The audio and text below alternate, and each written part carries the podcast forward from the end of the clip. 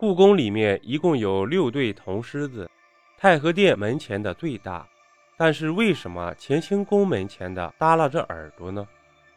故宫的铜狮共有六处，分别设立在各个重要的宫殿门前，不但造型生动、栩栩如生，而且每对均左为雄狮，伸出右腿正在玩弄绣球；右为雌狮，伸出左腿爱护喜斗幼狮。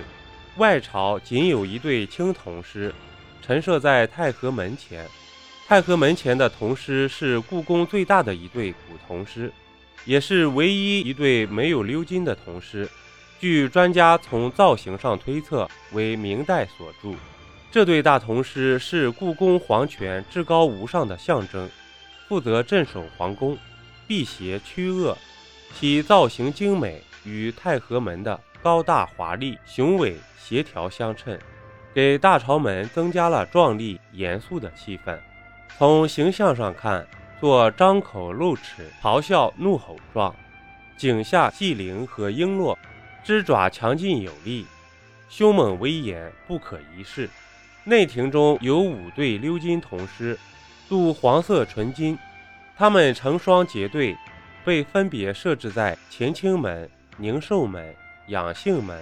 养心门和长春宫门前，据文献记载，乾清门前的鎏金铜狮挺立威武，造型别致，是明代所铸造。据观察，这两只铜狮子的耳朵是耷拉着的，而故宫其他的狮子则都是立着耳朵的。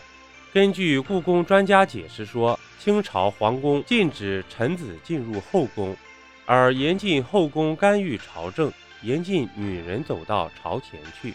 这两座铜狮子的耳朵耷拉着，就是要警示后宫嫔妃和佳丽们，对于前朝的政事要少听少议论。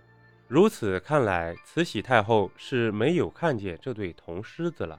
宁寿门前的鎏金铜狮是乾隆皇帝懿旨宫中造办处将两座旧天文仪器毁掉后铸造成的一对铜狮。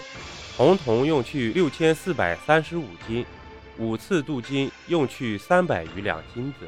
养心门前的鎏金铜狮小巧精致。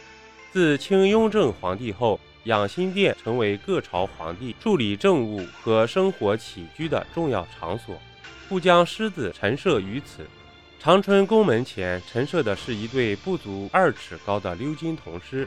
清末慈禧太后。与同治帝亲政后，曾移居长春宫。